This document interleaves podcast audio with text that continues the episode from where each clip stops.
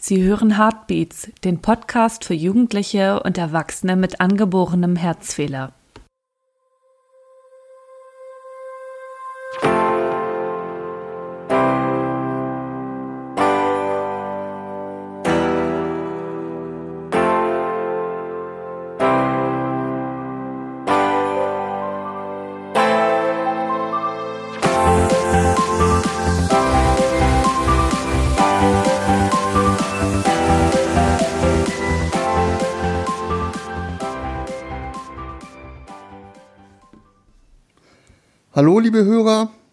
Herzlich willkommen bei Heartbeats.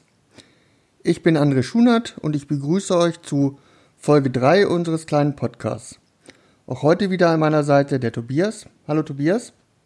Hallo. Und natürlich der Robert. Hallo Robert. Ha Hallo.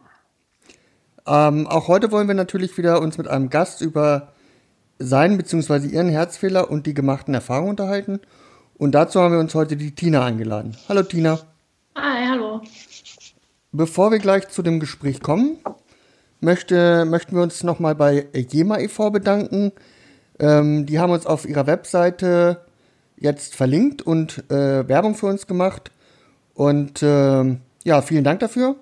Außerdem ist dort ähm, auf der Webseite jetzt ein Interview mit Tobias erschienen, ähm, welches ihr unbedingt lesen solltet. Die Links äh, zu dem Interview, die packe ich euch wie auch beim letzten Mal wieder in die Show News. Und äh, dann könnt ihr die Links daraus dann entnehmen, um die, ähm, das Interview zu finden. Äh, dann möchten wir noch mal alle Hörer ganz besonders grüßen, die uns geschrieben haben und äh, uns zu dem Podcast beglückwünscht haben. Vielen Dank. Wir freuen uns natürlich immer über Lob und Kritik ähm, und ja, würden uns freuen, wenn wir noch mehr Zuschriften von euch erhalten würden. Wir sind jetzt äh, verfügbar bei Apple iTunes, Deezer, Spotify, dem Google Play Store oder über die ähm, auf der, unserer Homepage aufgelisteten Feeds. Dort könnt ihr dann ähm, unsere Sendung abonnieren und dann jederzeit die neueste euch anhören. Wenn ihr uns etwas zu sagen habt, dann schreibt uns einfach eine E-Mail an anfragen at heartbeats-podcast.de. Über eine Rezension bei iTunes freuen wir uns natürlich auch. Ja, das äh, soweit zum sogenannten Housekeeping. Ich, ich habe auch dann, noch was. Wir sind auch bei Twitter. Genau, wie, richtig. Wir haben jetzt auch einen Twitter-Account. Äh, wer mag, kann uns auch bei Twitter folgen. Da ist das Handle ähm, HeartbeatsPod. Ähm, auch der äh, Twitter-Account ist auf unserer Homepage verlinkt. Könnt ihr einfach suchen. Instagram wollten wir auch.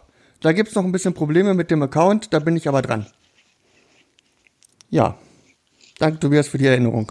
Gerne. Ähm, ja, dann würde ich sagen, starten wir doch mit dem Interview. Los geht's. Genau. Los geht's, genau. Ähm, Tina, ja. ähm, als, als erstes würden wir gerne mal, ja, deinen Namen kennen wir schon wissen, aber so Alter, wo du wohnst und äh, was über deinen Herzfehler erfahren.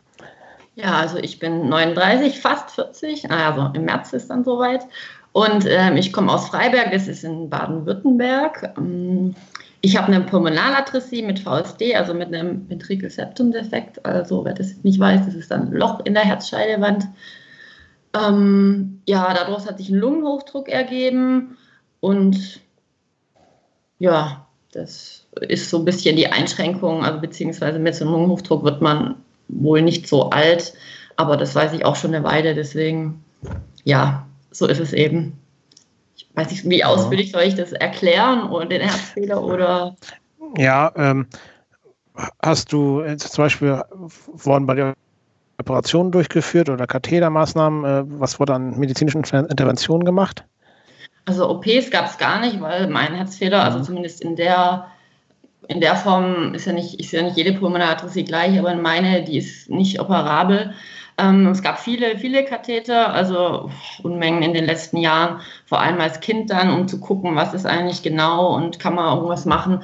Ich glaube, die einzige, die sie mal überlegt hatten, war, ob sie, ob sie eventuell so eine Lungenarterie, ähm, also die ist ja so hypoplastisch, also das heißt, die ist so unterentwickelt, die ist kaum da, ob sie da irgendwie was dran basteln können von anderen äh, Gefäßen, die es im Körper gibt damit die es vielleicht äh, doch ein bisschen durch die, durch die Durchblutung, dass es vielleicht doch wächst und dann ähm, zu benutzen ist. Aber das ist halt, das wäre dann, glaube ich, die erste OP wäre total risikoreich gewesen, also so über 50 Prozent, dass es nicht gut ausgeht.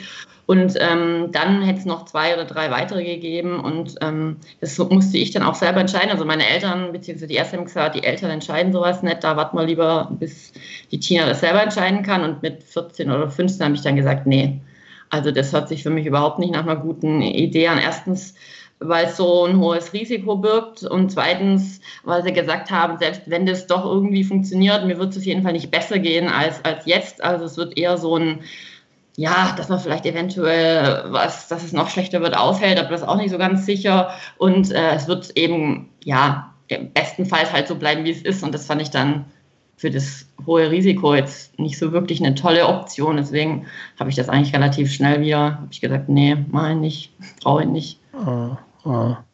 Genau. Okay. Ähm, nimmst du Medikamente ein?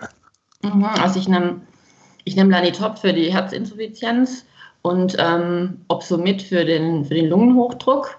Und äh, jetzt seit zwei Jahren nämlich Metoprolol weil ich jetzt auch Herzrhythmusstörungen dazu bekommen habe. Das habe ich jetzt erst seit ja, zwei, drei Jahren. Ja. Ich früher noch nicht ja. gehabt. Geht halt alles ein bisschen ja. den Bach nah langsam, aber also schlechter. ähm, ja, aber das ist ja zu erwarten gewesen, die von der Verlaufsprognose her. Ach so, wegen den, also eine OP ist es nicht, aber eingriffsmäßig haben sie gesagt, wenn überhaupt mal, oder das Einzige, was halt noch bleibt, ist die Herz-Lungen-Transplantation. Also beides dann einfach auch, weil ja. nur Herz macht gar keinen Sinn, weil die Lunge ja jetzt mit dem Hochdruck total, die packt ja auch ein neues Herz dann erst recht nicht, dann wird es ja wieder dasselbe und auch nur Lunge auch wieder nicht, weil das Herz ja, also jedenfalls müsste dann beides raus. Ja, das war eigentlich bis Anfang des Jahres oder Ende letztes Jahres auch Stand, seit ich eigentlich, was ich denken kann. Und das wurde jetzt dann nochmal überprüft. Also ich war schon mal 2010, glaube ich, war das in München. Und da war die Überlegung, beziehungsweise die Ärzte dort haben gemeint, sie würden mir empfehlen, mich listen zu lassen. Und ich habe dann da ewig hin und her überlegt und ich habe dann gedacht, nee, also das ist für mich jetzt noch nicht einfach die richtige Zeit. Ich habe dann erstmal gesagt, nee, jetzt, jetzt im Moment nicht. Ich, ich habe mich jetzt dagegen entschieden. Und ähm, ja, jetzt war es einfach, weil es mir jetzt in den letzten Jahren deutlich schlechter geht als jetzt noch vor zehn Jahren, ähm, weil es da echt spürbar jetzt mit jedem Jahr denkst, oh Gott, jetzt ist es schon wieder ein bisschen schlechter geworden von der Belastbarkeit und ähm, von der Atem, also Atemnot öfter und so weiter.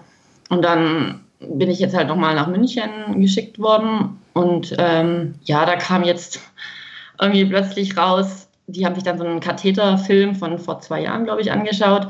Äh, und da haben sie gesagt, da hat es jetzt so viele Kollateralgefäße in meinem Körper, die da gewachsen sind, ähm, dass das eigentlich ausschließt, mich zu transplantieren oder transplantieren zu können, weil weil das Blutungsrisiko dann so hoch ist. Das heißt, das ist ja eine Riesen-OP. Und wenn dann da alles aufgemacht wird, dann Herz und Lunge raus und die ganzen Gefäße, die reißen dann alle, wenn man die aufmacht, da kann man wohl gar nicht so schnell das eine zumachen oder das andere, weil wenn es jetzt nur ein oder zwei wäre, dann kannst du es ja irgendwie mal überbrücken. Aber es sind dann so viele, das heißt, das wäre, also ich habe so ausgedrückt, dass das dann eher so ein Blutbad auf dem, auf dem OP-Tisch wäre und ich würde da, also ich würde da nicht wieder aufwachen. Also das wäre Deswegen auch, würden sie mich nicht operieren, also sie würden mich nicht auf die Transplantationsliste setzen. Und ja, das war erstmal ein bisschen, ein bisschen, das war, das war übel, das war, das war richtig ah, übel. Ah. Also ich kann jetzt schon wieder ein bisschen, also ich habe es jetzt so akzeptiert, es ist jetzt halt einfach so, aber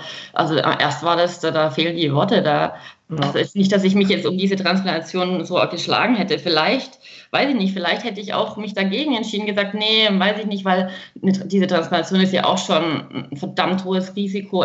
Da mit zwei Dingern raus, das ist ja nicht nur eins, sondern gleich zwei, dass es erstmal mit der Transplantation selber klappt und nachher, dass du dann nicht äh, irgendein Organ, eins von beiden oder beide abstößt und die ganzen Medikamente und, und, und dein ganzes Leben ist da ja irgendwie erstmal auf den Kopf gestellt.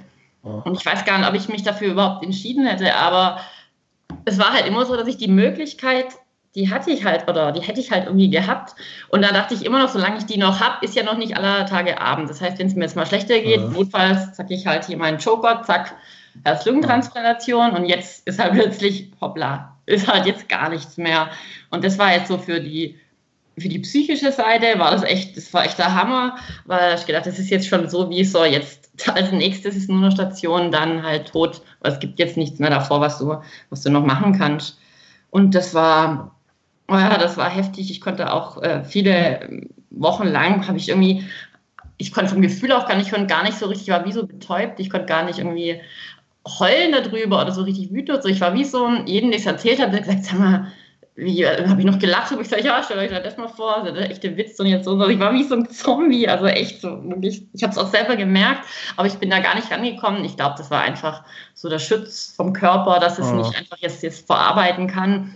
Und aber irgendwann kam es natürlich dann doch und dann wurde geheult und ja, war alles scheiße und hin und her. Und ich habe das aber dann nebenbei, ich habe dann, ich mal immer so und da kann ich gut meine, meine, oh. Meine Gefühle so reinlassen. Da habe ich dann mit dem Messer halt auf der, Rheinland, auf der Leinwand rumgestochen und sonst irgendwie und Tränen rein und alles. Und dann kam aber auch so, Gott sei Dank ist es bei mir so, dass dann irgendwann so innerlich bei mir was kommt, wo dann sagt, so, nee, also will ich jetzt hier so und das soll es jetzt gewesen sein oder nee, jetzt machst was und dann war es irgendwie so, nee, und jetzt erst recht und das schaffe ich schon und so und muss ich sagen, das klappt bisher ganz gut. Mal, mal besser, mal schlechter, aber ja, ich kann jetzt gut darüber sprechen. Es ist jetzt einfach so. Ja. Tina, wie war das denn vor zehn Jahren, als du das erste Mal ähm, die Nachricht bekommen hast, dass sie dich gerne auf die Liste setzen ähm, mhm. wollen? Wie, wie haben denn deine Freunde und deine Verwandten reagiert?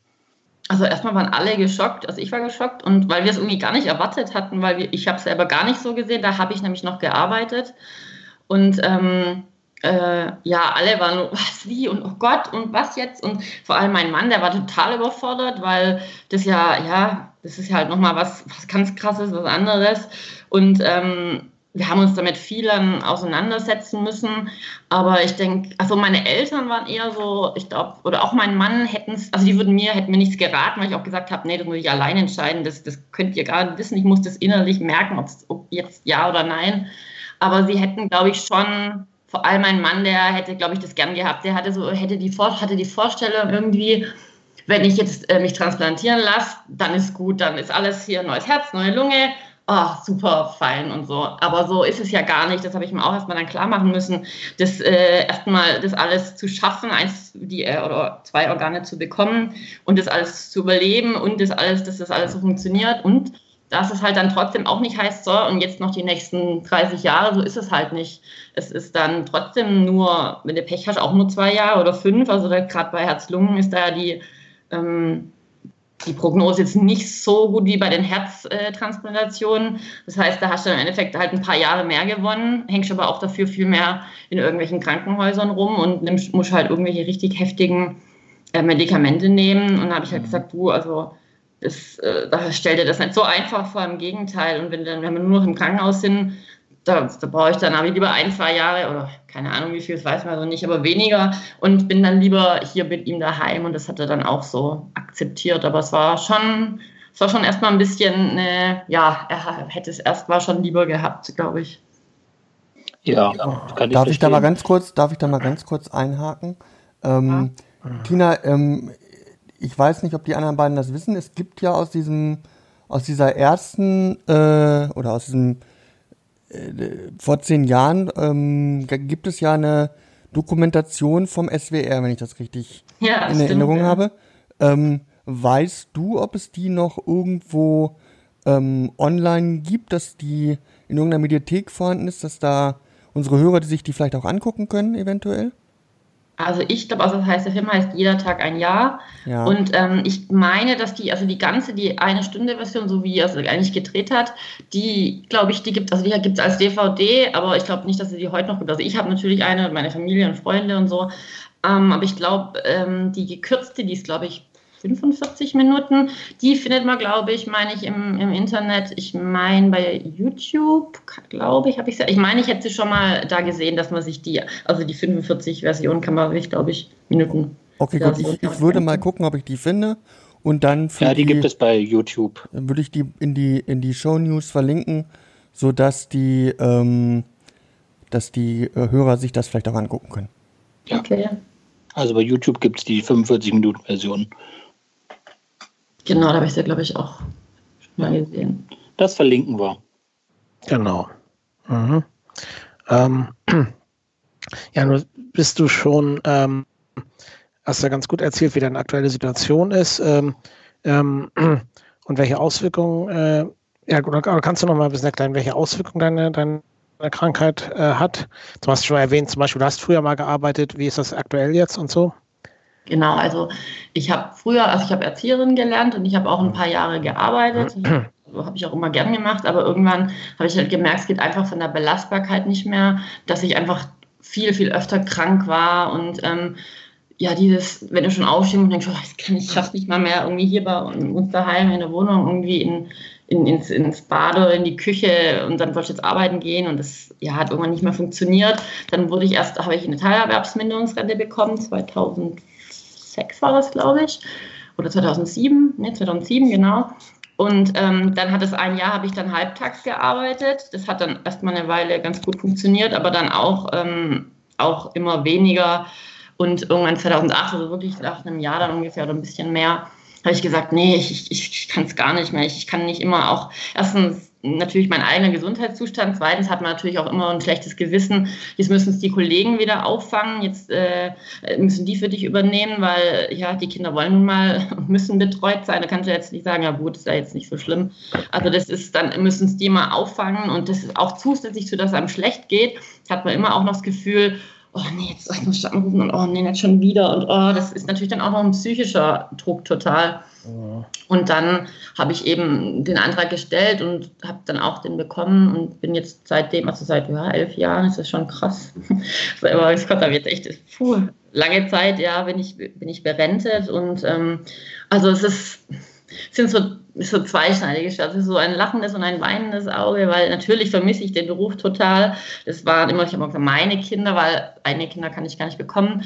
Und dann waren das wenigstens, wenigstens, also ja, man hat ja total, also man hat die fünf Tage in der Woche, äh, sieht man die oft mehr als der Vater, der abends erst heimkommt oder so. Man, ja, man hat einen totalen Kontakt und es ist so schön und also echt, die, was die für Sprüche heraushauen und alles. Und auf einmal ist das alles weg und du sitzt dann halt daheim und ähm, ja, andererseits war es halt einfach, aber auch so, es ging halt nicht mehr. Und, und vom Körperlichen her natürlich auch von dem, oh Gott, und jetzt wissen es die anderen wieder und so, war es natürlich eine totale Befreiung, weil ich dann dachte, boah, Gott sei Dank, jetzt haben sie wieder jemand Neues, jetzt geht das alles wieder der Bahn und ich kann einfach ohne schlechtes Gewissen einfach, wenn ich denke, boah, scheiße, mir geht so beschissen, okay, bleib liegen, einfach bleibe ich halt liegen.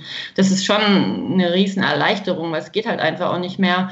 Aber natürlich ähm, ist es schon so, mein Mann sagt immer, oder viele sagen immer so, oder halt so im ersten Mal, wenn man nicht weiter drüber nachdenkt, oh, das ist jetzt schön, ich würde auch jetzt, oh, toll, nur daheim bleiben, nicht schaffen, oh, das würde mir auch gefallen, weil ich habe doch gar keine Ahnung, das ist, das ist total, klar, am Anfang ein paar Wochen, da dachte ich, boah, cool, nur Ding, musst nicht aufstehen, da hängst da oben, kannst gucken bis in die Puppen und morgen pennst du halt bis eins oder was, aber irgendwann ist es so langweilig, so denke ich irgendwie so, du, weiß ich nicht, irgendwann, du brauchst einfach irgendwas, was du, was du machen kannst, auch was Sinnvolles und nicht nur ganz Fernsehen, das ist dann super langweilig. Ich lese zwar gern, aber man kann auch nicht irgendwie jeden Tag lesen, das ganze Jahr durch, weil bei mir ist ja dann quasi, außer Sonntag, da merke ich, da könnte ich jetzt nicht einkaufen gehen, aber ansonsten ist es für mich eigentlich kein großer Unterschied, ob jetzt Montag oder Donnerstag ist oder Samstag.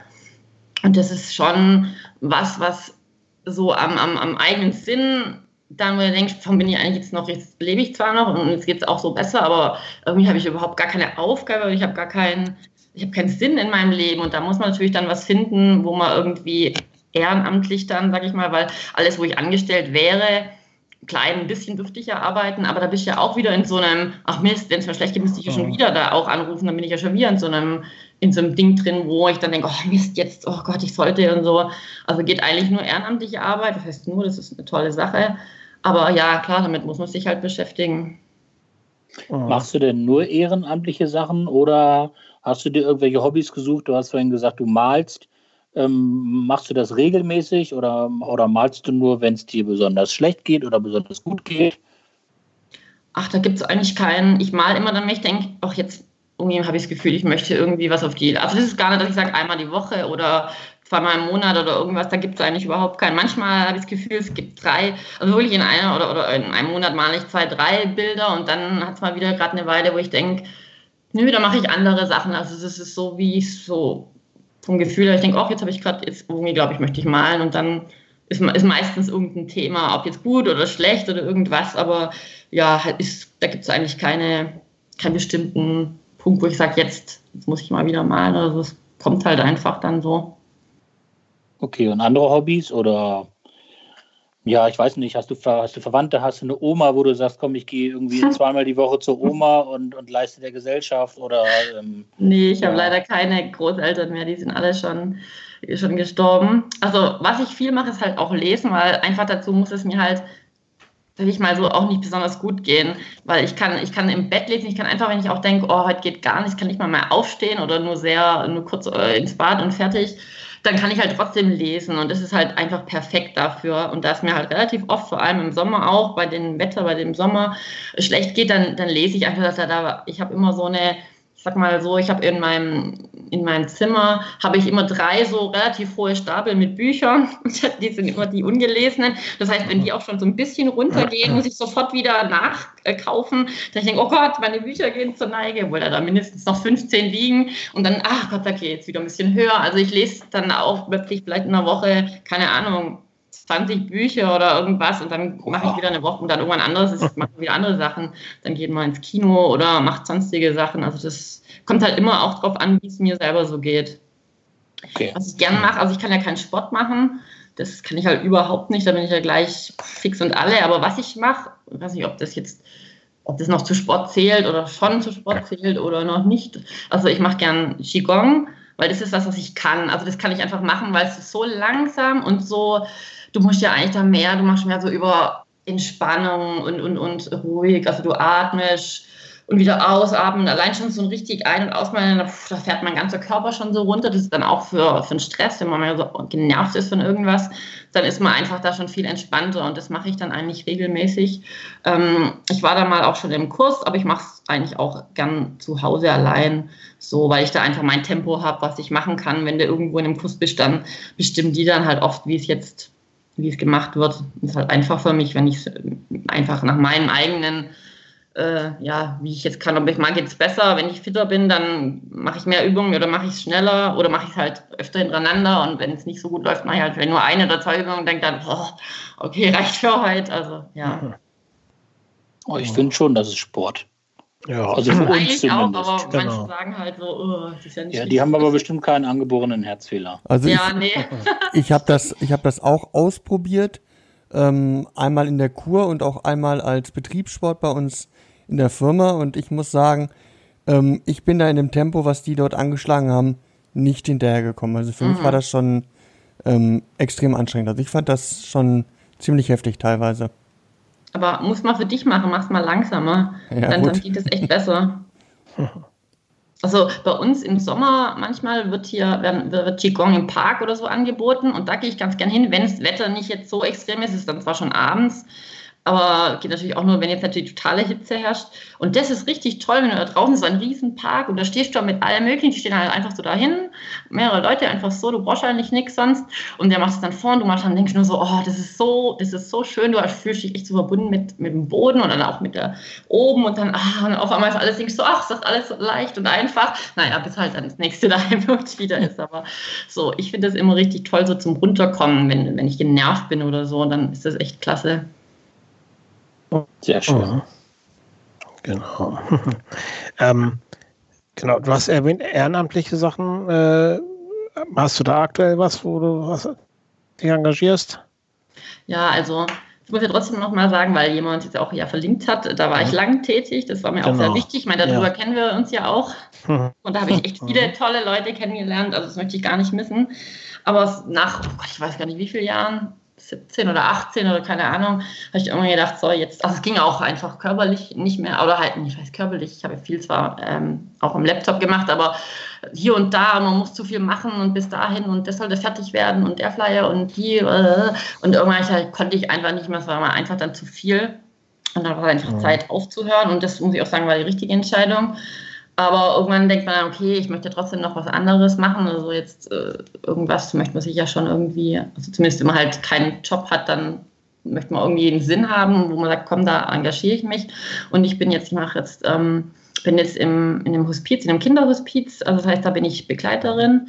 Ähm, das heißt, ich begleite die, die Kinder und Jugendlichen, ähm, wo die Eltern entweder gestorben sind, also ein Elternteil, oder halt sterben werden, wo sie schwer krank sind. Und genau, ja, die begleite ich dann und mache auch so, also bin beim Familientrauernachmittag dabei, wo dann die halt ein Elternteil jeweils mit halt den Kindern kommt und wo dann die Eltern eine Runde machen mit sich halt und sich da halt über ihre Probleme unterhalten und wir gehen dann halt mit den Kindern rüber und machen halt machen eben da ein paar Sachen, auch mit Spielen und so. Ähm, und da kommt dann schon, also die sind nicht wie Erwachsene, die trauen ja ganz anders und die sagen dann halt einfach, auf einmal so von jetzt auf gleich, ah, mein Papa ist gestorben und ähm, so und so und denkt, dass man so, huch, huch, wo kommt das jetzt her? Aber wenn man es dann gewöhnt ist, dann ist es mal. Und dann kann es auch sein, irgendwie reden sie kurz ein, zwei Sätze und so zack, auf einmal lachen und machen sie schon wieder komplett was anderes. Und das ist halt das, das viel bessere Trauern von den Kindern, so in die Pfütze rein und wieder raus. Also, und ja. Aber ist halt immer gut, wenn du dabei bist, weil es ist halt einfach, weil die Eltern da halt echt überfordert sind, muss man halt ganz klar sagen. Die haben jetzt sich selber genug zu tun, wenn, wenn ein Partner stirbt, dann ja. ist es echt schwierig da manchmal mit, mit den Kindern. Ja, und das macht mir richtig viel Spaß und da bin ich richtig gern dabei, da bin ich richtig froh, dass ich, dass ich sowas gefunden habe. Ja, ja. finde ich tolle Aufgabe und passt ja auch zu, bisschen zu deinem, deinem beruflichen, was du ja, mal gemacht ja, hast, genau, Kindern. Total. Genau, ja, schön, dass du sowas gefunden hast. Ja, finde ich auch. Mhm. mhm. Ähm, okay. Äh, jetzt hast du ja schon viel von dem Hier und Jetzt und wie es jetzt geht erzählt. Ich würde jetzt gerne mal darauf abgehen, wie so deine Lebensabschnitte waren. Also wie war es bei der Geburt, deine Kindheit? Äh, magst du da mal ein bisschen anfangen zu erzählen? Mhm, also Geburt weiß ich jetzt selber, von selber nicht so viel, aber ich weiß, dass, äh, dass meine Eltern haben es mir erzählt, dass es halt ähm, erst bis dahin alles gut war, es hat auch keiner irgendwie was gedacht.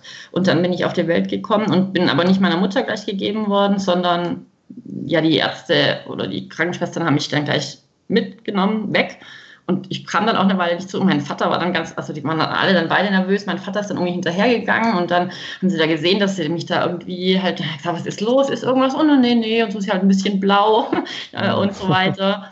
Und ähm, haben aber immer noch nichts gesagt. Und erst am nächsten Tag haben sie mich wohl dann halt nochmal ähm, mehrmals untersucht. Vor, vor allem habe ich im Nachhinein erst erfahren, wir haben das irgendwann aus den Akten, als wir irgendwann, als ich glaube ich, keine Ahnung, 20 oder so war oder 18, habe ich mir die aus habe ich mir alle Akten, weil ich, da mache ich mal so einen Ordner, wo alle, wo alle Sachen drin sind, von mhm. Anfang an bis jetzt. Und ähm, dann haben die im Krankenhaus, haben wir halt auch gefragt, die wollten es erst nicht rausrücken, aber man kriegt ja seine eigenen Akten, das müssen die ja. Und da stand dann halt äh, irgendwie Zustand nach Reanimation. Das heißt, ich bin da wohl schon, ja, mal aufgegangen und dann ja. halt wieder. Und dann haben sie wahrscheinlich erst gemerkt, hoppla, da ist irgendwie doch was, äh, läuft da nicht so ganz äh, ja, richtig. Ja. Und dann haben das meinen Eltern halt gesagt und dann haben sie mich halt ähm, genau gesagt, ich sollte jetzt zu einem ähm, ja, Kinderkardiologen gehen. Und damals hieß es dann entweder Heidelberg oder Tübingen, weil es gab in Stuttgart zu der Zeit, als ich geboren wurde, war da noch nichts so groß aufgebaut. Und dann haben meine Eltern sich halt dann gesagt, okay, dann gehen wir Tübingen und da bin ich ja jetzt immer noch. Mhm. Und, ja, Kindheit. Pff, ja, Kindheit und Jugend, ja, das war, also ich habe so zwei Seiten von meinen Eltern oder von der Familie, da war ich total, also würde ich schon sagen, sehr verwöhnt und so, äh, das Kind hat alles bekommen und Ding und dass ja nichts passiert und wer weiß auch, wie lange es ja noch lebt und so, also das haben sie natürlich zu mir nicht gesagt, aber ja, ich war da schon, glaube ich, also das Kind jetzt nicht gehabt, ich fand nichts normal, aber jetzt im Nachhinein gesehen war ich da schon, glaube ich, ganz, äh, ja, eher verwöhnt. Und ähm, andererseits hat man natürlich dann in der Schule gemerkt, irgendwie die anderen können viel mehr und die definieren sich, weiß ich gerade als Jugendliche, definieren sich alle über Sport. Und wenn du da halt ja, nichts kannst, dann bist halt echt, du bist halt echt der Arsch, der irgendwie auch so echte Außenseite, der halt irgendwie so, ja, weiß ich nicht, hat dann halt nicht so viele Freunde, weil einfach die haben sich dann zum, äh, was weiß ich, Fahrradfahren oder sonst was verabredet und das konnte ich ja auch schon nicht mal. Und dann bist du immer so ein bisschen ja, bist halt einfach außen vor, so ein Gefühl, die rennen halt machen, spielen Fange auf dem, auf, dem, auf dem Schulhof, ja toll. Wenn ich da mitmachen würde, Anfang habe ich ja noch, dann gut, bist du in zwei Sekunden gefangen.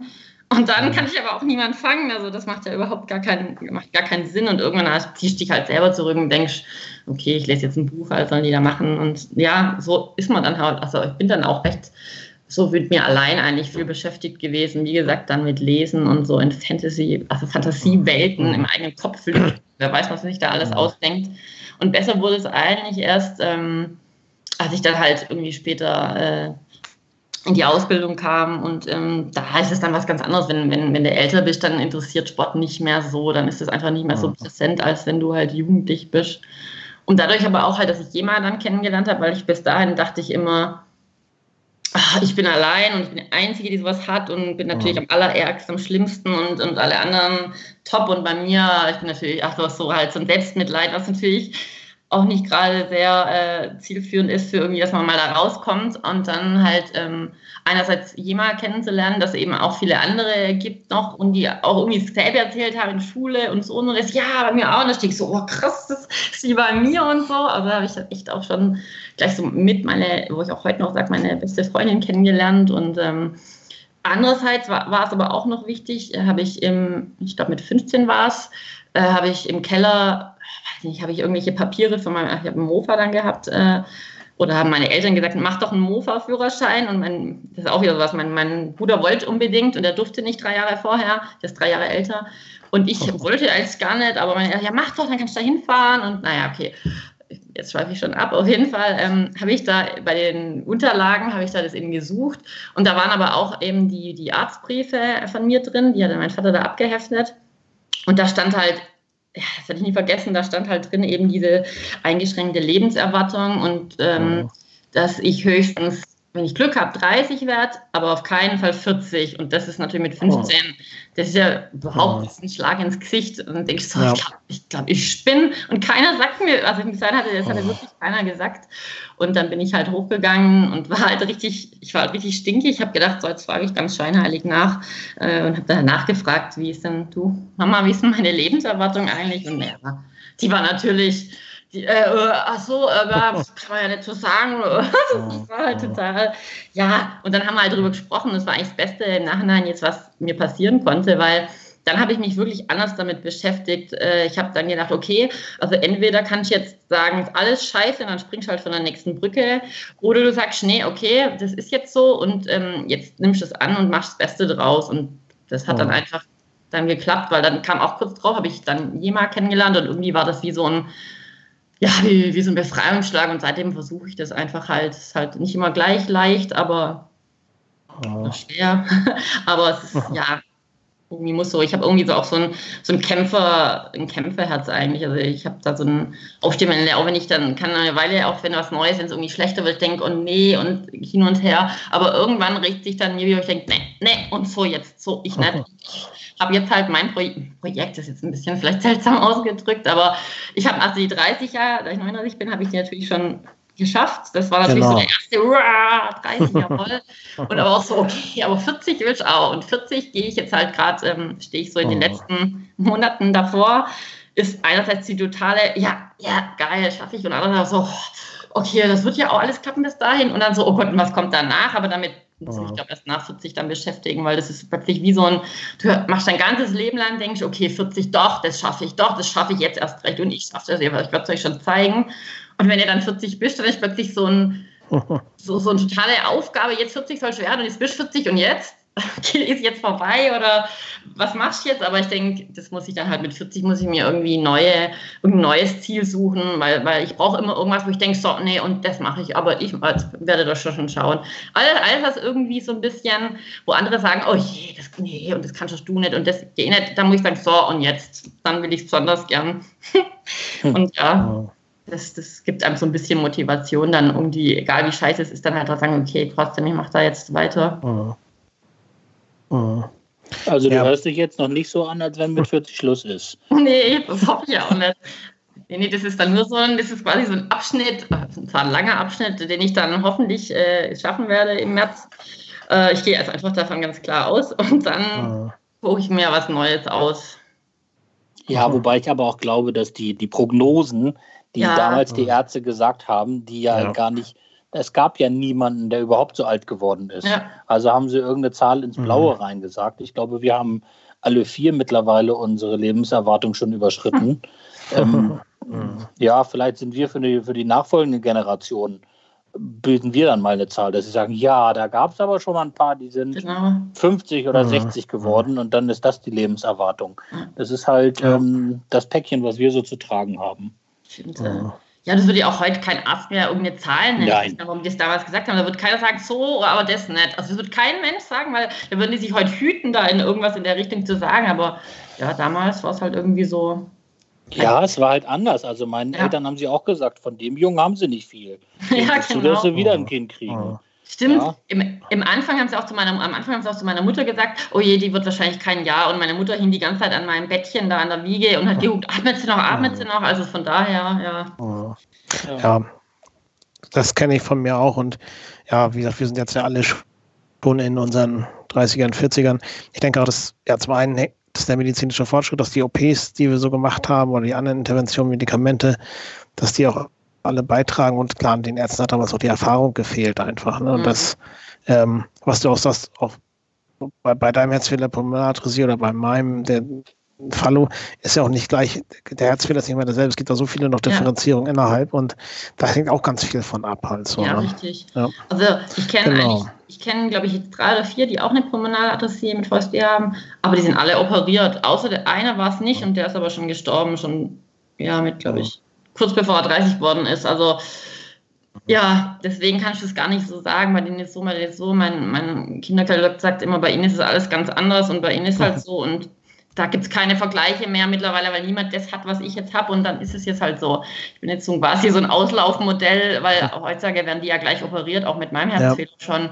Aber äh, ja, ist halt halt so. Wir sind, waren so ein bisschen, ich finde es aber auch cool, so ein bisschen zu sagen, wir waren die Pioniere irgendwie und haben das so ein bisschen geebnet. Und ich finde das irgendwie eine schöne Vorstellung, auch wenn es halt dann im Endeffekt von, von der Versorgung, von der medizinischen Versorgung her jetzt für uns nicht so ganz gut vielleicht war, aber ja, so ist es jetzt halt eben. Ja, aber ja. wenn man bedenkt, dass wir halt auch ähm, eine ganze Menge erreicht haben. Ja, ich auch. Ja, ich wollte eh fragen, wenn du, wenn du in Tübingen bist, bist du dann weiterhin bei den Kinderkardiologen oder bei den Erwachsenenkardiologen oder gibt es einen Kardiologe, der die, die, die Zusatzbezeichnung hat, dass er Erwachsene mit angeborenem Herzfehler behandeln darf? Wie genau, ist das genau, da also aufgebaut? Also ich bin noch immer in der Kinderkardiologie. Ich bin auch immer noch beim gleichen äh, Arzt, erst beim Kinderkardiologen, der Professor Hofberg, und der ist aber auch EMA zertifiziert und Tübingen ist es, glaube ich, äh, nicht glaube, also ist es auch, ist auch EMA zertifiziert. Aber ich, ja, also ich würde sagen, Kinderkardiologie, da geht für mich nichts dran vorbei, einfach weil die Erwachsenenkardiologen, also ich, ich war halt mal bei einem und ähm, ja, der hat mich halt gefragt, wie es mir geht. Ich musste dem sagen, wie es mir geht, ob das, oder der hat dann, ich war, glaube ich, 83, damals noch Sauerstoff. Und er so, um Gottes Willen, und dem ich dachte, was, ist das super, 83?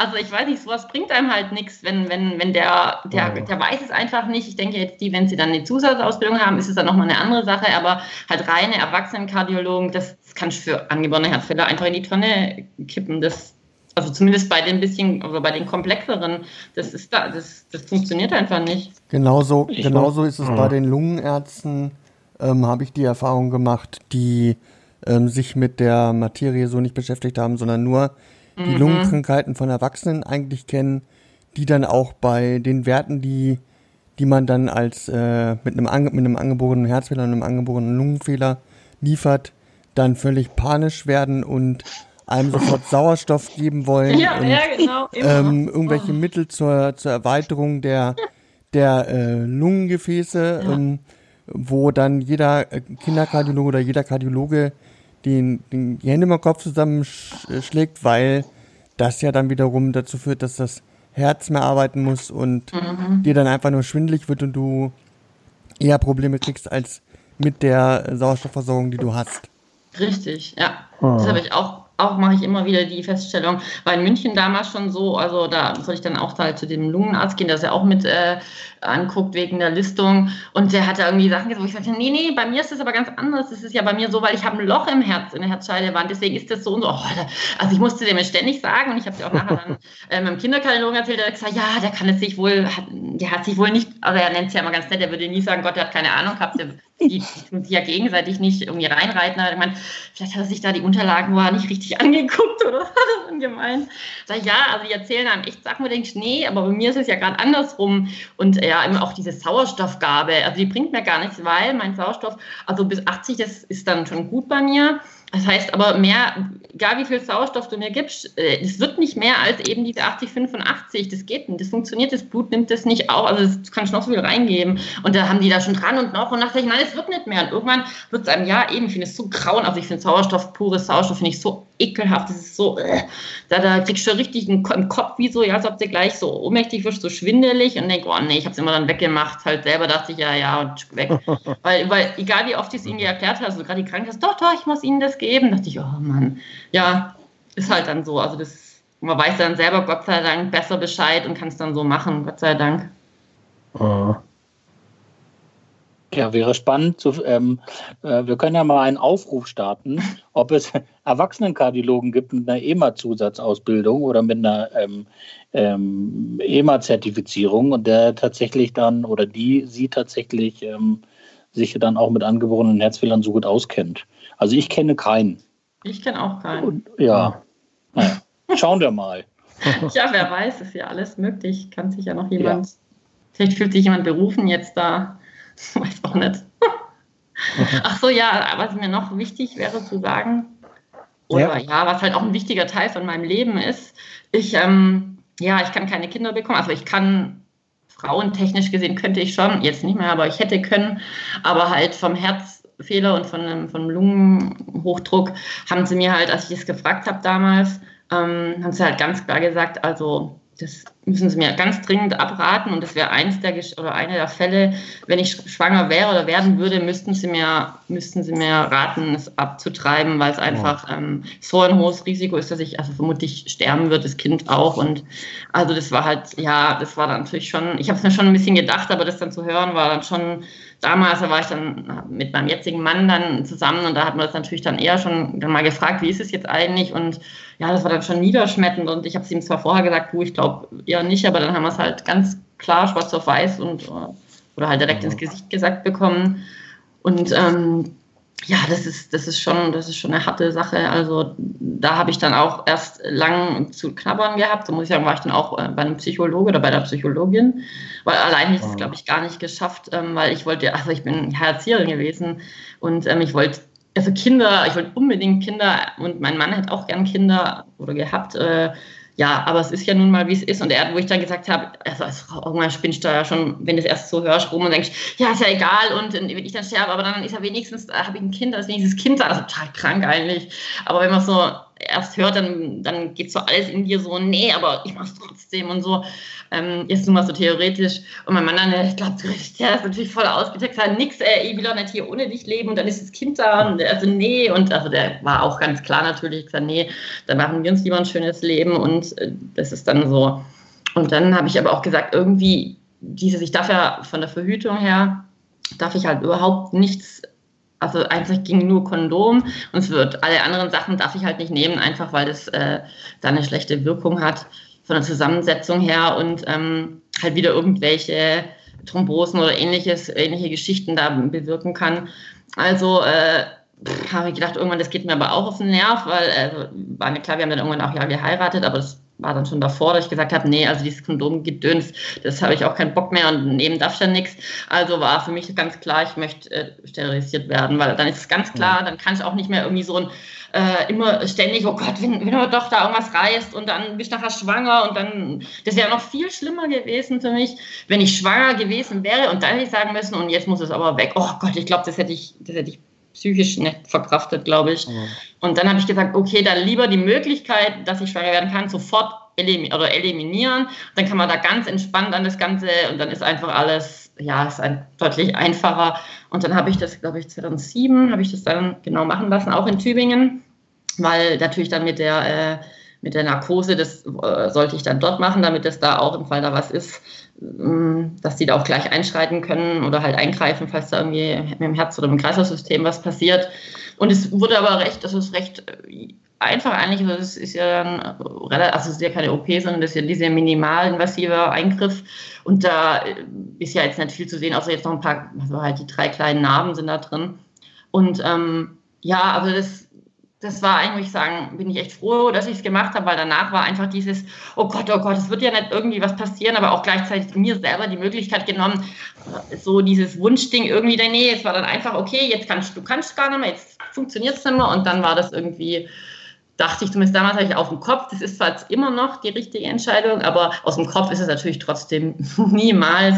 Also alle um mich rum und jetzt zwischen 30 und 40, jetzt langsam, langsam wird es weniger, aber in der Zeit, da sind alle um dich rum plötzlich, du siehst irgendwie nur noch, gefühlt siehst du nur noch Schwangere. Also ich weiß auch nicht, was das ist, ob das dann wirklich so ist oder ob man das, ob man dann so ein Auge dafür hat.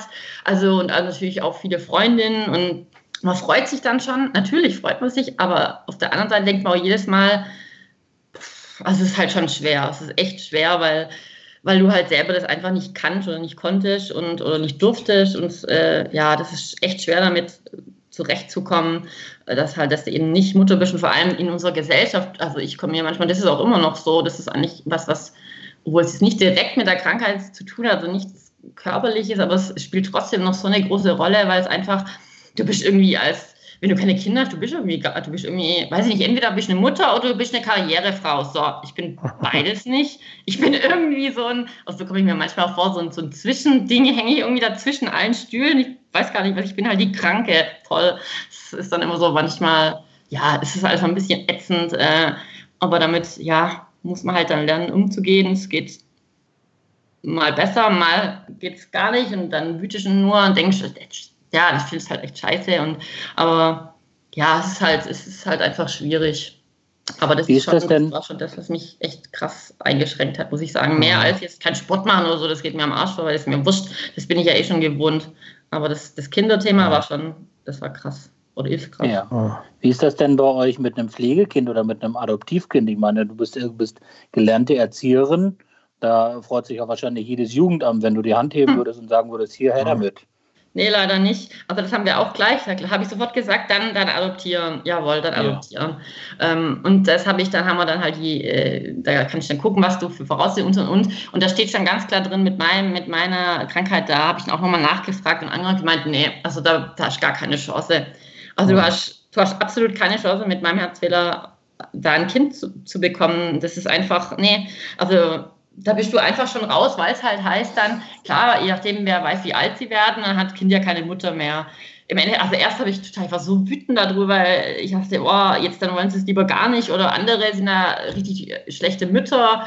Also jetzt nicht alle, aber man sieht ja dann immer nur das Schlechte. Mittlerweile muss ich sagen, ich kann auch ja wirklich gar nicht mehr viel. Das heißt, gut, jetzt wäre das Kind ja schon ein paar Jahre alt, da wäre es vielleicht nicht mehr ganz so schlimm, aber jetzt so ein Säugling und so weiter, gut, vor zehn Jahren wäre es vielleicht noch besser gewesen, aber ich glaube, ich hätte es einfach gar nicht gepackt. Ich bin ja zumindest jetzt könnte ich das alles gar nicht mehr.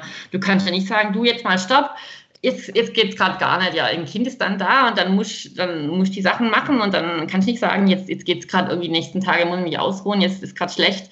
Das funktioniert halt nicht. Klar gibt es auch noch einen Vater und meine Eltern, wir sind auch noch hier, aber das ist ja von vornherein irgendwie schon so ein bisschen Himmelfahrtskommando, wenn du da irgendwie ja, wenn du selber eigentlich denkst schon, uh, ich bin mit mir eigentlich schon relativ gut, äh, dass ich mit mir hier zurechtkomme, da kannst du dann auch noch nach dem Kind gucken. Also das weiß ich heute, äh, ist mir das relativ klar. Damals fand ich es richtig zum Kotzen, also da habe ich mich auch richtig aufgeregt, aber es hat ja nichts geholfen, ist halt so. Ja. Okay.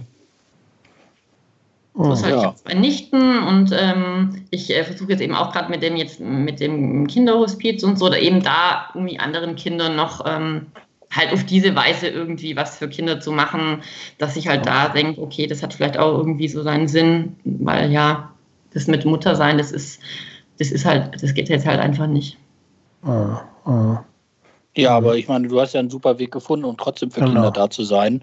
Und auch gerade in der Situation, ähm, die ja eigentlich äh, niemand einem Kind wünscht. Nee, und genau. Von daher, ähm, ja. meine, sicher, sicherlich ist es für beide Seiten ähm, gut, dass, ähm, dass du mit dem Thema, ähm, du hast dich ja nun auch schon mit dem Thema beschäftigen müssen, ähm, dass du halt auch siehst, wie gehen Kinder damit um. Mhm. Das vielleicht, ähm, das kann ja auch bereichernd sein. Ja. Dass man ja. sagt, ja, ich sehe das zwar als Erwachsener so, aber vielleicht haben die Kinder ja auch recht so wie sie damit umgehen, dass sie sagen, wie du sagst, rein in die Pfütze, raus in ja. die Pfütze. Die sagen, äh, ja, mein Vater ist gestorben und das ist jetzt traurig, den sehe ich nie wieder, aber Heute gab es Pfannkuchen zum Beispiel. Genau, so ist ja. es. Und das ist eigentlich viel gesünder. Ja, hat er eigentlich recht. Ne? Das ist, äh, ja, ist, ist eigentlich eine gesünder für den Körper, es ist eine gesündere Trauer, aber das verstehen die Erwachsenen, machen es halt anders. Deswegen verstehen wir, oder die Eltern verstehen das oft auch nicht und denken dann, oh Gott, mein Kind spielt jetzt draußen und lacht, oh Gott, ist ja gerade traurig, was ist da los? Ist gar nichts los, ist ganz normal.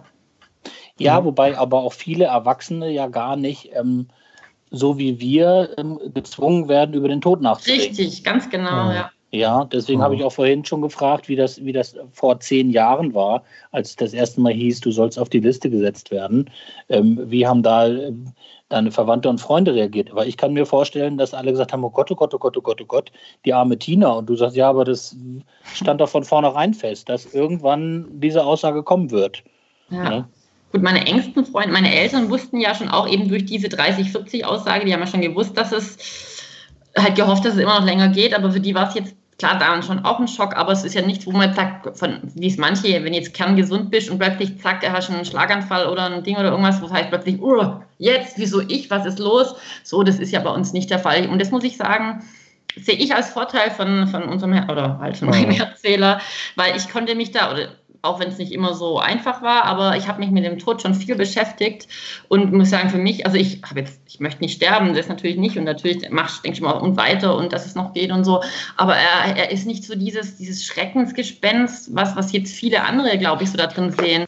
Das ist eher so ein, so ein, ich sehe das eher so als Begleiter, der mir zeigt, was wichtig ist. So, was möchte ich noch machen, was will ich noch erreichen und nicht immer so vor dich hin, ach, mache ich irgendwann später, dieses von, von den Gesunden, wenn ich das mal höre, dieses, ach, mach ich mal, wenn ich in Rente bin oder das manchmal irgendwann dann, ja, ja, klar, und dann plötzlich, zack, haut es um und weg. Denke ich immer, ja, schade, warum? Also, das muss ich sagen, hat mir schon viel geholfen. Blick, also ein Blick auf den Tod und dann zu sagen, okay, relativiert irgendwie, was du so hast und was ist plötzlich noch wichtig und was ist halt nicht mehr so oder nicht so wichtig. Ja. ja. Genau. Ähm, Stichwort Eltern, ja. Ähm, kannst du noch mal allgemein sagen, wie, wie sind deine Eltern mit der Krankheit umgegangen? Ähm, ähm, gab es da Veränderungen im Laufe der Zeit oder so? Also meine Mutter ist immer ganz, also sie war immer für mich da und war immer mhm. offen, mit der konnte ich immer über alles sprechen. Mein Vater, ich möchte nicht sagen, dass er nicht für mich da war, aber meine Mutter ist immer mit mir damals zu den Untersuchungen gegangen. Mein Vater hat gearbeitet, mein, mein großer Bruder war dann bei meiner Oma und mein Vater ist auch schon immer jemand, der wollte da nicht, der wollte, will eigentlich heute nicht, nicht so drüber sprechen, eben gerade wenn es um das Thema Tod geht. Meine Mutter wollte es zwar auch erst nicht, aber sie hat dann, ich habe gesagt, Mama, ich brauche das, ich brauche irgendjemand, mit dem ich darüber sprechen kann. Und dann hat sie gesagt, okay, gut, dann machen wir das. Und dann haben wir echt wirklich als Jugendliche habe ich ja viel mit meiner Mutter drüber gesprochen. Gott sei Dank, ich glaube, sonst hätte ich wahrscheinlich irgendwie totalen Vogel im Kopf bekommen, weil ja, das musste irgendwie verarbeiten. Und mein Vater, der wollte halt immer gar nichts dafür hören, der ist dann immer rausgegangen oder ja, der, der will, der sagt dann immer, für den ist es schon so, wie seine, also seine Mutter, meine Oma gesagt hat, immer so psch, und drüber reden. Und wenn man so drüber redet, dann, dann stirbt man. Also wenn man über den Tod redet, dann stirbt man auch. So, so, so total, total blöd halt, aber ist halt so, da waren die halt so der Ansicht, jetzt darf man gar nicht sprechen, was man nicht drüber spricht, dann ist es auch nicht da. Und das ist auch eigentlich heute noch so, nur durch den Film damals. Deswegen war das ganz, ganz cool zu der Zeitpunkt, weil das war auch dann so Thema von dem Film. Und mein Vater halt immer, nee, da kann ich nicht, da kann ich nicht. Und für mich als Jugendliche kam es halt schon oft so rüber, dass ich gedacht habe, mein Vater interessiert sich eigentlich einen Scheißdreck da, wie es mir geht, was, was jetzt bei den Untersuchungen war und, und, und wie es jetzt aussieht, ob es besser oder schlechter oder halt ja. Ähm, das fand ich als, irgendwann hast dich halt damit abgefunden, aber es hat jetzt nicht gerade zum deutlich besseren Verhältnis dann beigetragen. Und dann durch den Film, da hat er es mal dann halt ganz klar gesagt, dass er da nicht drüber sprechen will, was nicht kann, weil das einfach für ihn ist das zu, die Forschung ist ihm zu arg, das kann er nicht. Und seit ich das weiß, oder ich habe es auch davor dann schon so ein bisschen gewusst, aber da hat es dann, dann klar halt gesagt, ist es für mich einfach, ich bin jetzt auch erwachsen, das ist für mich nicht mehr so schlimm, weil ich alles schon ja. quasi durchge, ich weiß alles, aber halt schon viel durch im Kopf durchgegangen bin. Und da ist es jetzt nicht mehr so wichtig, aber es hat dann einfacher gemacht zu wissen, okay, es, es geht ihm, ist ihm nicht wurscht, aber es, er kann er kann es halt gar nicht, er ist da irgendwie gar nicht fähig, drüber zu sprechen.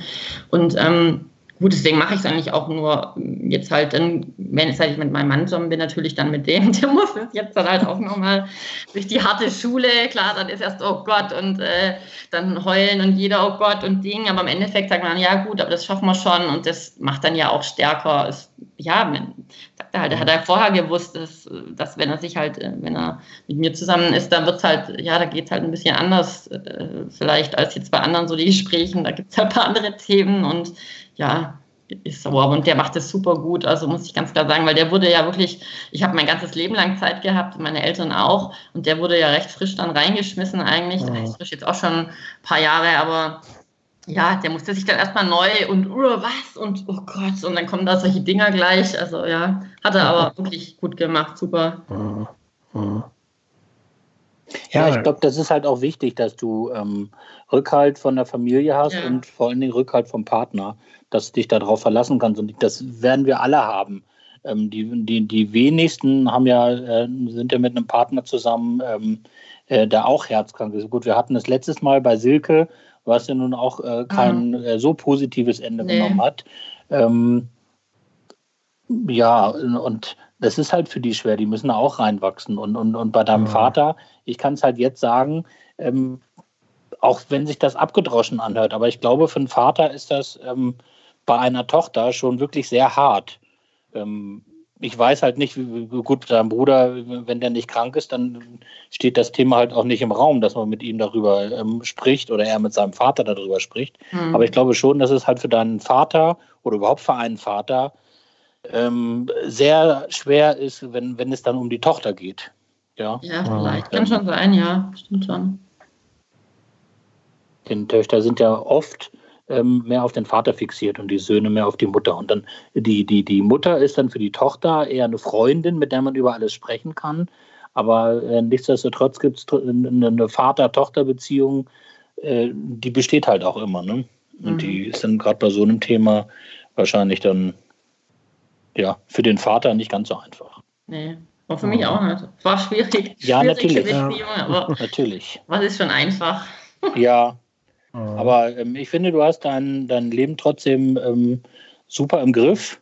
Oh ja, und, ähm, mal mehr, stehst, mal weniger. Ja, aber du stehst, du, du bist realistisch, du stehst mit beiden Beinen im Leben ähm, wo man jetzt nicht Angst haben muss, oh Gott, oh Gott, oh Gott, jetzt ist der Podcast beendet und morgen kriegen wir die Nachricht, sie hat sich heute Nacht noch von Zug geschmissen, weil nee, sie halt hoch, hochdepressiv nee, nee. Das erlebe ich viel ähm, zu gern. Nee, nee. Ja. Nie ne? selber umbringen, das kann ich gar nicht nachvollziehen. Ja. Ähm, genau, jetzt haben wir gerade auch von deinem Mann gesprochen, äh, den kenne ich ja auch ein bisschen, äh, finde ich auch ganz toll, äh, also habe ich ihn in Erinnerung. Ähm, wie habt ihr euch denn kennengelernt? Also wirklich ganz puh, fast schon klischeehaft in einer Disco. Oha. ja, Tina war in der Disco mit dem Ja, also ich war eine richtige ja. Tanzmaus hey, vor ein paar Jahren. Oh, wenn das die Ärzte hören. Ich kann, ich kann mich da auch noch an gewisse Tage erinnern. Stimmt, in Hamburg. Oh Gott, ja. ja. ja, also ich bin wirklich, ich habe halt so meinen eigenen Stil zu tanzen entwickelt. Also halt nicht so ein, wo man viel, sich extrem viel hinweg, sondern so eher mehr so halt, äh, ja, das hat sich jetzt bestimmt scheiße an so einem Platz stehen, tanzen. Das hat, denk, also, aber ich finde, ich finde, es geht eigentlich ganz gut, wenn man halt, ähm, hier sich die totalen rumspringt und, und bei irgendwelchen, wo man immer hoch und runter, sowas geht natürlich nicht, aber man kann sich so ein bisschen was, also damals noch, jetzt ist es natürlich auch nicht mehr möglich. Und dann haben wir uns wirklich da so in so einem echt, in so einem Schuppen, wo da echt alle mögliche, also heute, wo ich denke, da gehen wir, oh Gott, das ist echt so der letzte Schuppen. Also mittlerweile damals war es noch nicht so, äh, oh Gott, da haben wir uns kennengelernt. Aber ja gut, also äh, so war es und äh, das, äh, ja, also ich, der hat mich tanzen sehen und dann hat er rüber geguckt und ich habe rüber geguckt, aber ich dachte nur, ich lasse mal, entweder kommt er oder halt nicht. Und ähm, dann ist er gekommen und ja, so hat sich das halt entwickelt, Nummern ausgetauscht und ähm, öfter getroffen und dann irgendwann, ja, wie es halt so läuft. Eigentlich auch nicht anders als bei, als bei anderen jetzt so. Außer vielleicht jetzt mit der Disco. und äh, wie hast du das äh, mit deinem Herzfehler gemacht? Wie hast du ihm davon erzählt? Gleich am Anfang oder hast du es bisschen, noch ein bisschen hinterm Berg gehalten damit? Also beim ersten Mal habe ich äh, beim ersten Treffen habe ich es noch nicht erzählt. Das, da habe ich erstmal geguckt, was ist überhaupt, mhm. äh, das war dann schon, glaube ich, eine Woche oder eineinhalb, nachdem wir uns kennengelernt haben, erstmal so gucken, was ist das überhaupt für einer. Vielleicht kommt, also wenn er gleich irgendwie oder hast, oh du lieber Gott, das, was das, dann wäre es ja gleich schon erledigt gewesen, dem brauche ich ja nichts erzählen. Aber wenn man sich dann halt so ein bisschen besser kennengelernt hat, dann ist es schon was, wo ich gedacht habe, Nee, ich glaube, das war vielleicht zweite oder das dritte oder so mal, weiß ich jetzt gar nicht. Weil ich gedacht habe, nee, ich, ich habe es halt schon auch äh, bei anderen schon so mitbekommen gehabt, dass, dass wenn die das halt erzählt haben, dann, oder halt auch, man hat es ja auch mit, auch bei mir selber mit Reaktionen, wenn der sowas erzählt, dann ist das so, ach so, ja, du, äh, also dann, ja, ja, ich melde mich und dann denkst du, ja, alles klar, natürlich. Also, dass die halt dann, äh, manche, die sind ja total, was ich schon auch nachvollziehen kann, aber dann will ich lieber gleich äh, relativ bald, sobald man merkt, okay, ich bin interessiert, derjenige auch, dann, dann muss man es einfach sagen, weil es ist ja auch für, nur erstmal für mich selber, damit ich nicht was rein, wo nachher denkst, oh Gott, jetzt muss ich ja noch das sagen. Und andererseits finde ich es auch nur fair denen gegenüber, weil der muss es ja auch wissen und vielleicht, da braucht er gar nicht mehr, also investieren sich blöd an, aber ja, bevor wir beide dann irgendwie nachher sagen, oh, jetzt ist, haben wir mehr Gefühle rein und jetzt kommt da so ein Brocken plötzlich und damit kann er nicht umgehen, das bringt ja gar nichts. Also habe ich gesagt, das gehört zu mir, das ist, äh, das ist ein ganz wichtiger Teil für mich. Ist nicht, er macht mich jetzt nicht aus, also ich bin immer noch ich, aber es ist halt trotzdem ein großes Stück von mir.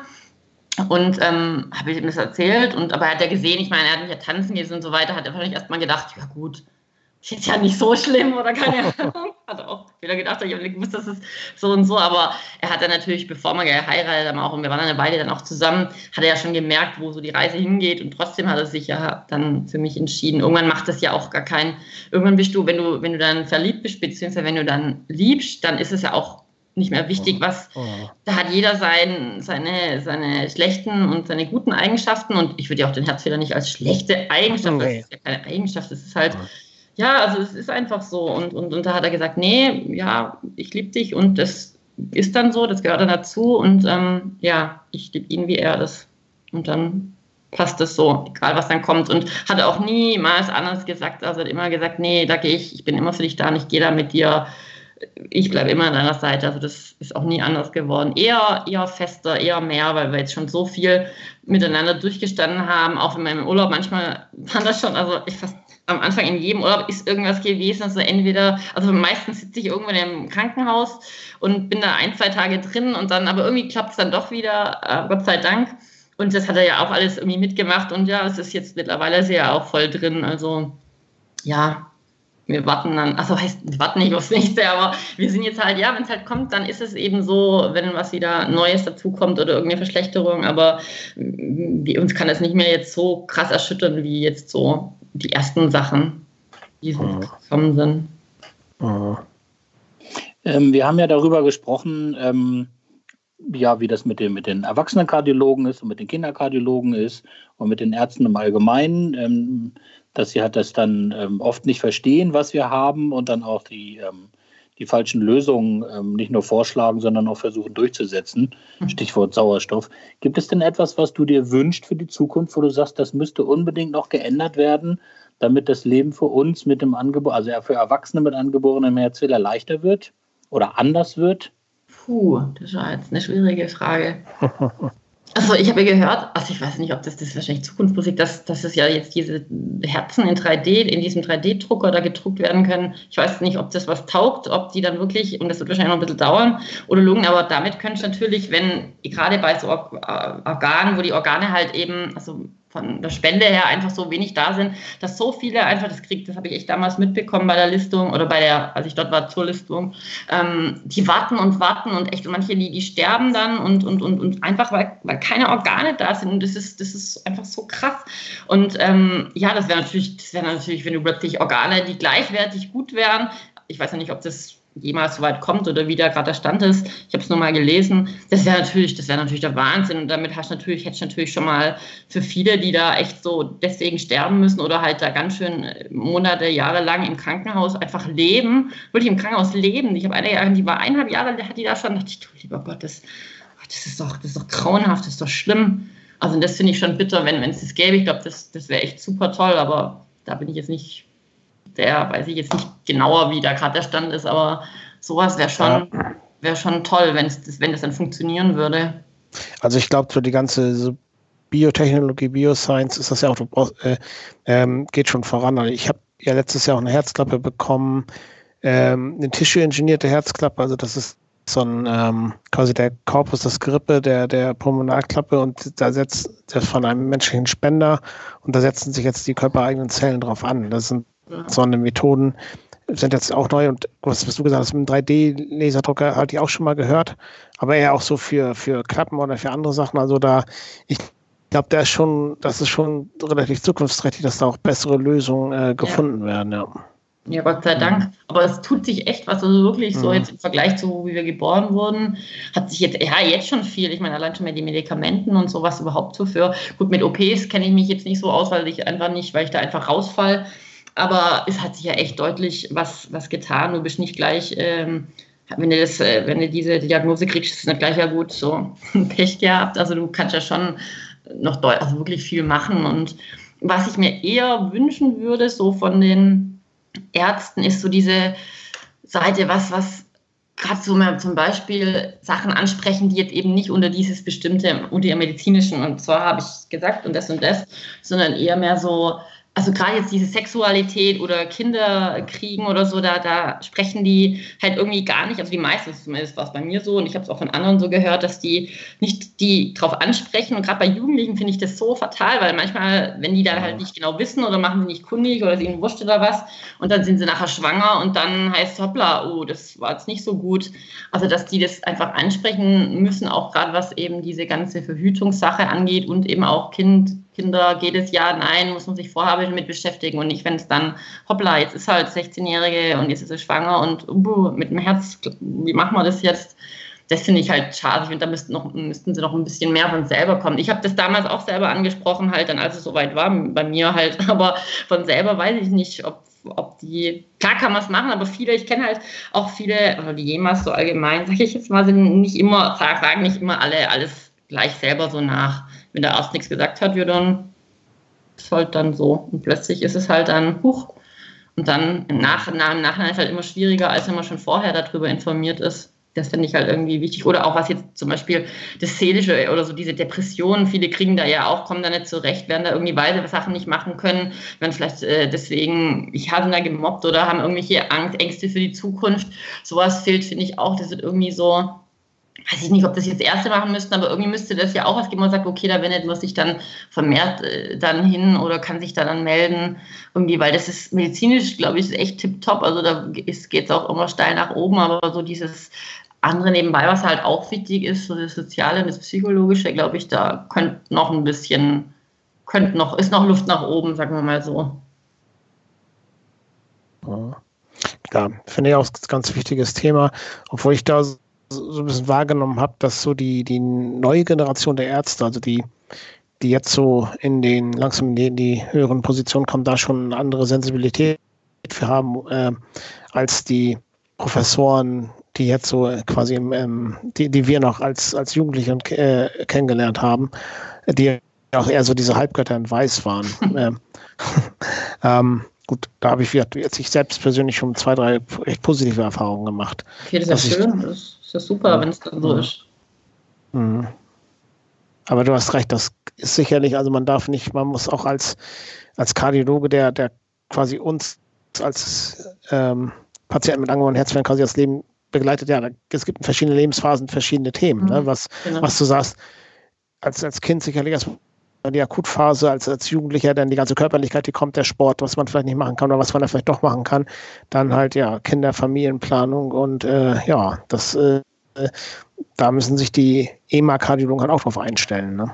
Ja, genau. Mhm. Ja. Gibt es denn, Tobi hat das ja schon ein bisschen gesagt, äh, aber gibt es sonst noch was, was du uns gerne mitteilen möchtest oder dem Publikum? Yeah. Jetzt so, so mein letztes, mein Fazit oder mein Wort zum ja. Freitag. ähm, also erstmal an euch gerichtet, würde ich sagen, ich finde es so cool, dass ihr das macht. Den Podcast, ich echt, ich, ich freue mich immer, denke immer schon, okay, ist ja jetzt erst der dritte, ja, ist erst, aber ich denke mir schon, oh, wann kommt denn der nächste? Und ich finde es richtig, ich find, auch wie Silke das letztes Mal mit der, mit der Endokarditis und so gesagt hat, boah, das finde ich echt auch krass. Also ich finde es richtig toll, dass das jetzt gibt und dass ihr das so auch wenn ich schnell auf die Beine gestellt habe, ohne da jetzt, dass ich sage, okay, jetzt brauchen wir erstmal zwei Jahre, bis wir da irgendwas und wie machen wir es dann und so. Also richtig toll. Großes naja, Lob an da, euch. Da muss ich jetzt ein bisschen lachen. Ähm, ja, schnell ist relativ. Ach, machst du schon seit zwei Jahren ähm, rum, oder wie? Ich, ich glaube, nein, nein, ich glaube, wenn, wenn Tobias und ich äh, gemacht hätten, wie wir gewollt hätten, dann wären wir schon noch ein bisschen früher gestartet. ja, komm, wir haben, es, wir haben es aber auf ein stabiles Fundament gesetzt. Und das ich, war ich das Wichtige. Auch. Ich denke auch. Ja. Genau. Mhm. Also ich finde es für, für so vergleichlich zu was anderem, was, was sonst so wie schnell irgendwas gemacht wird, finde ich es schon schnell. Dankeschön. Danke. Ja. ja. Vielen Dank. Und für die, für die Zuhörer, ja, also gerade für die, die jetzt auch vielleicht einen Herzfehler haben, hören vielleicht auch noch andere zu. Also nie, ich kann einfach nur sagen, nie unterkriegen lassen. Das ist so irgendwie, finde ich, macht uns ja auch irgendwie ist zwar nicht, wir sind nicht, ist Hauptanteil von uns, aber es macht uns zwar aus, aber das kann man irgendwie auch, man muss es halt auch, auch wenn es irgendwie mal schlecht läuft, kann man immer irgendwie auch eine gute Seite sehen. Also ich zumindest, wie ich schon gesagt habe, das mit von, dass ich einen anderen Blick auf den Tod habe, hilft mir persönlich sehr und ich finde, da bin ich im Vorteil an anderen gegenüber, die jetzt da gesund sind und das eben nicht haben. Und ähm, das macht dann dann auch stabiler. Und also einfach immer irgendwie nie sagen, oh Gott, und ich kann immer, und das ist, ist die solche Phasen gibt's, aber es geht auch weiter, wirklich, es geht weiter und ähm, ja, ich mach, möchte auch da Mut machen und einfach sagen, okay, und uns einfach mit, mit Leuten sprechen, die auch sowas haben und sagen, hey, machst du das? Und so, das hilft echt viel. Gerade so im Verein wie Jema und so weiter. Also das hilft echt, wenn man sich mit Leuten unterhält, die, die auch mir auch schon die gleiche Käse, sag ich mal, gemacht haben äh, oder durchgemacht haben. Also nur Mut und ähm, ja, alles Gute für euch. Oh. Danke, Tina. Wir, ja, danke. Ähm, haben uns sehr gefreut, ähm, dass du dich bereit erklärt hast, bei dem Podcast mitzumachen. Und ähm, wenn ich jetzt so die letzten ähm, Minuten ähm, mehr, mehr, Revue passieren lasse, glaube ich, war, ähm, war, sollte das für alle ähm, ein Wachrüttler sein, nie aufzugeben und immer zu sagen, und ich suche mir das nächste Ziel und ich suche mir das nächste Ziel. Ja. Und was die Ärzte damals gesagt haben für eine Prognose oder was sie heute sagen, das ähm, sollte, sollte unser allererstes Bestreben sein, das immer zu widerlegen. Genau, genau. genau. Das ja. ist gut zu wissen, aber ich mache es nochmal anders. Ich werde genau. dann noch ein bisschen mehr, genau. Ja. Ich glaube, einen besseren Schlusssatz kann man nicht finden. Ich denke also, auch. Genau. Vielen, vielen Dank, dass ja, du auch vielen Dank, dass du am Podcast Dank, teilgenommen hast. Ja. ja, danke auch. Dann ähm, einen schönen Abend noch euch allen. Und äh, ja, dann vielen Dank nochmal, dass du äh, mit uns gesprochen hast. Und dann, ja, sind wir raus. Macht's gut. Okay. Tschüss. Bis zum nächsten Mal. Tschüss. Tschüss.